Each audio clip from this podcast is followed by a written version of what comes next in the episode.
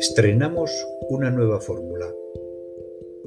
Hasta ahora hemos ofrecido contenidos en episodios temáticos sobre un tema en concreto que hemos ido desarrollando.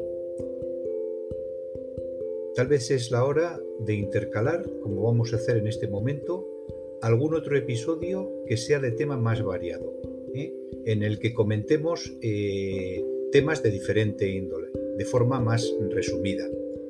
Eh, esto podría ser lo que podíamos denominar eh, ideas, eh, prácticas, consejos, en definitiva lo que llamamos habitualmente tips sobre temas concretos. Bien, vamos a comenzar por el apartado de productos, accesorios, complementos que tienen que ver con la temática que habitualmente nos ocupa, que es la fotografía de retrato y en concreto la de, la de estudio.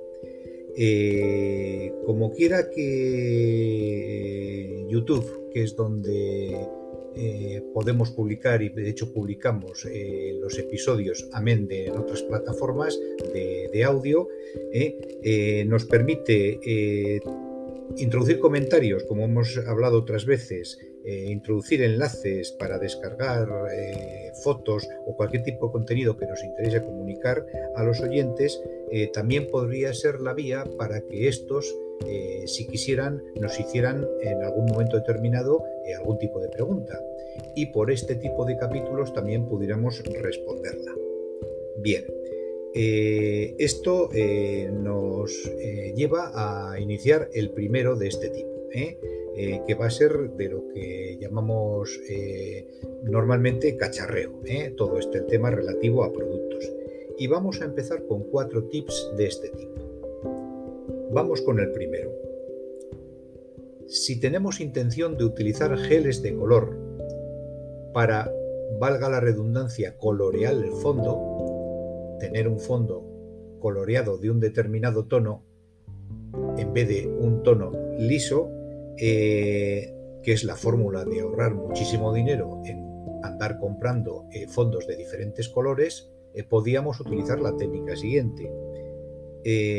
normalmente hemos hablado que tenemos un fondo blanco que nos da mucho juego, sobre todo en tomas de clave alta, y un fondo negro por el motivo contrario, muy habituales en el estudio.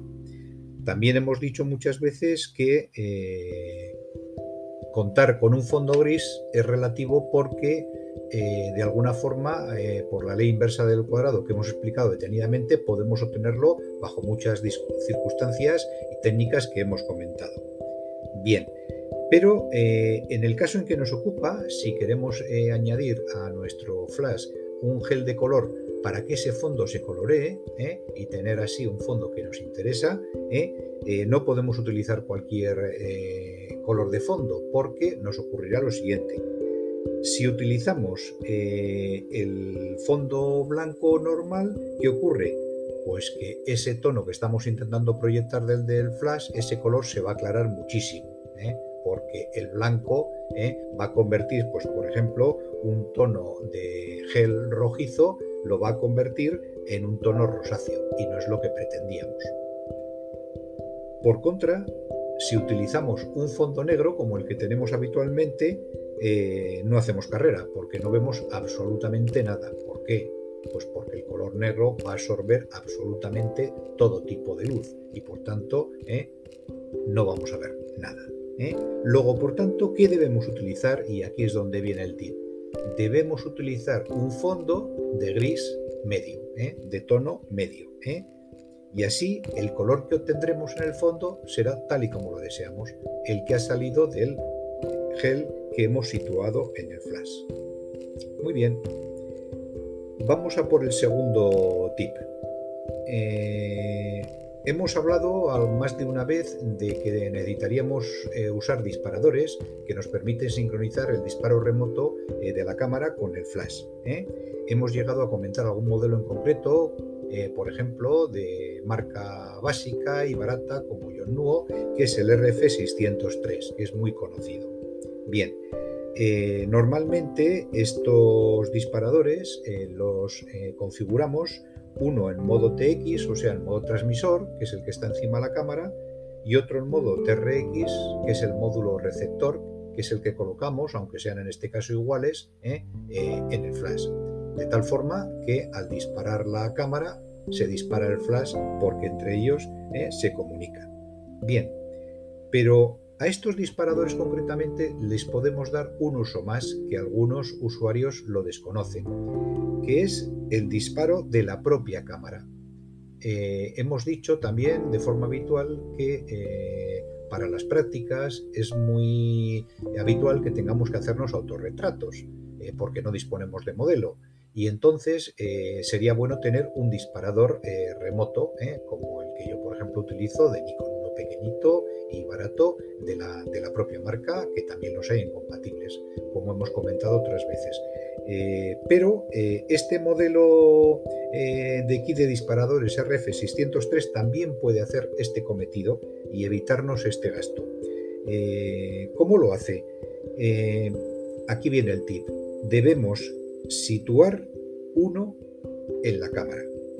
Y para eso debemos haber pedido el modelo de kit del RF603 que es compatible con nuestra cámara. Si por ejemplo en mi caso es de Nikon, nos habrá venido, que es el modelo N, RF603N, nos habrá venido un cablecito que tiene entrada para la cámara de Nikon. Bien, una vez que hemos unido este primer disparador eh, que hemos colocado encima de la cámara y lo hemos unido a la cámara con este cable que comentamos, eh, el otro, el otro de forma remota lo podremos utilizar para enfocar, como hacemos habitualmente, ¿eh? hasta medio recorrido con el botón de disparo y evidentemente disparar. ¿eh? Y por tanto nos estará haciendo esta función. Bien, muy importante, muy importante que en este caso la configuración sea de ambos en el modo TRX. Bien, eh, evidentemente ahora me podríais decir qué pasa que si utilizamos como disparador remoto de la propia cámara, perdemos la función principal que es el disparo del flash remoto. Pero no es así, o por lo menos no lo es en mi caso, y os digo cómo lo, cómo lo hago. Evidentemente podríamos tener más módulos que como son iguales, podemos comprobar un módulo accesorio ¿eh? y eh, utilizarlo como, transmisor o receptor, en este caso como receptor. Pero, pero eh, en mi caso, por ejemplo, que dispongo de un flash de la misma marca, que es el modelo 560, este modelo, como en otros muchos casos de otras marcas, ya dispone de un receptor en el propio flash y por tanto se entiende directamente con el disparador que está en la cámara. Por lo tanto, no necesito en el flash colocar el otro, el otro eh, componente del kit. Luego, por tanto, ya estaría haciendo esta doble función eh, de utilizar uno en la cámara, eh, poder disparar el flash porque lo recibe la señal directamente al tener el receptor ¿eh? y a la vez utilizarlo para este cometido de poder disparar y enfocar la cámara. Bien, incluso yendo un poquito más lejos, si tenemos un segundo flash como es mi caso, y este flash puede actuar en modo esclavo por simpatía, pues al disparar el primero con la fórmula que hemos dicho, obtenemos también el disparo en simultáneo del segundo, y por tanto hemos conseguido disparar dos flashes en simultáneo ¿eh? y además enfocar y disparar la cámara con un solo kit. Muy bien, Continuamos. Eh, filtros ND. Eh, todos hemos oído y sabemos para qué se utilizan. ¿eh? Son filtros que nos reducen la cantidad de luz de forma drástica que entra en la cámara. ¿Cuál es su uso típico en la fotografía? Pues por ejemplo en fotos de exteriores, en paisajes, hay una foto típica que sobre todo cuando incluimos agua, río, un arroyo o cualquier tipo de, cauce, de líquido en el cual queremos congelar, ¿eh? o, el, mar, por ejemplo. ¿eh? Queremos congelar y ofrecer ese aspecto eh, sedoso del agua. Bueno, como necesitamos para este caso emplear una velocidad de obturación muy lenta, o sea, muy larga, ¿qué ocurre? que a cambio, pues evidentemente para compensar el triángulo de la exposición, necesitamos que la luz que entre sea muy reducida ¿eh? y utilizaríamos este filtro ND para eso. Bien, esto es típico en fotografías a mediodía donde la luz es excesiva y por tanto la tendríamos que reducir para compensarlo con la velocidad de la forma que hemos comentado. Bien, recordar que los filtros ND eh, se mueven por pasos y podemos de disponer de filtros eh, individuales de un número de pasos. Evidentemente, a más pasos, eh, la característica de este filtro nos filtra, valga la redundancia, más, más luz.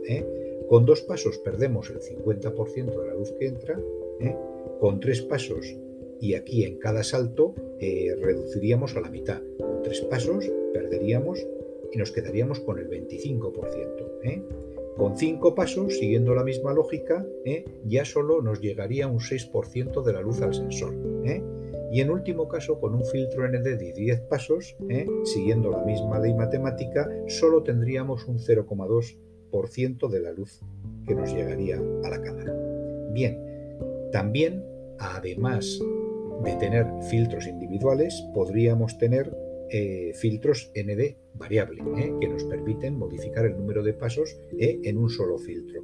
Bien, pues tanto mejor, tanto mejor, y lo emplearemos de la misma manera, adecuando en cada momento la posición de este filtro que nos interese. Bien, en el apartado de retrato, que es el que nos interesa, una foto típica, para que comentemos un ejemplo, cuando estamos, por ejemplo, en exteriores y a mediodía, como hemos comentado, ¿eh? y tenemos una gran entrada de luz, ¿eh? es que el fondo se nos queda muy sobreexpuesto y por tanto tenemos un contraluz eh, claro, un contraluz claro con respecto al sujeto.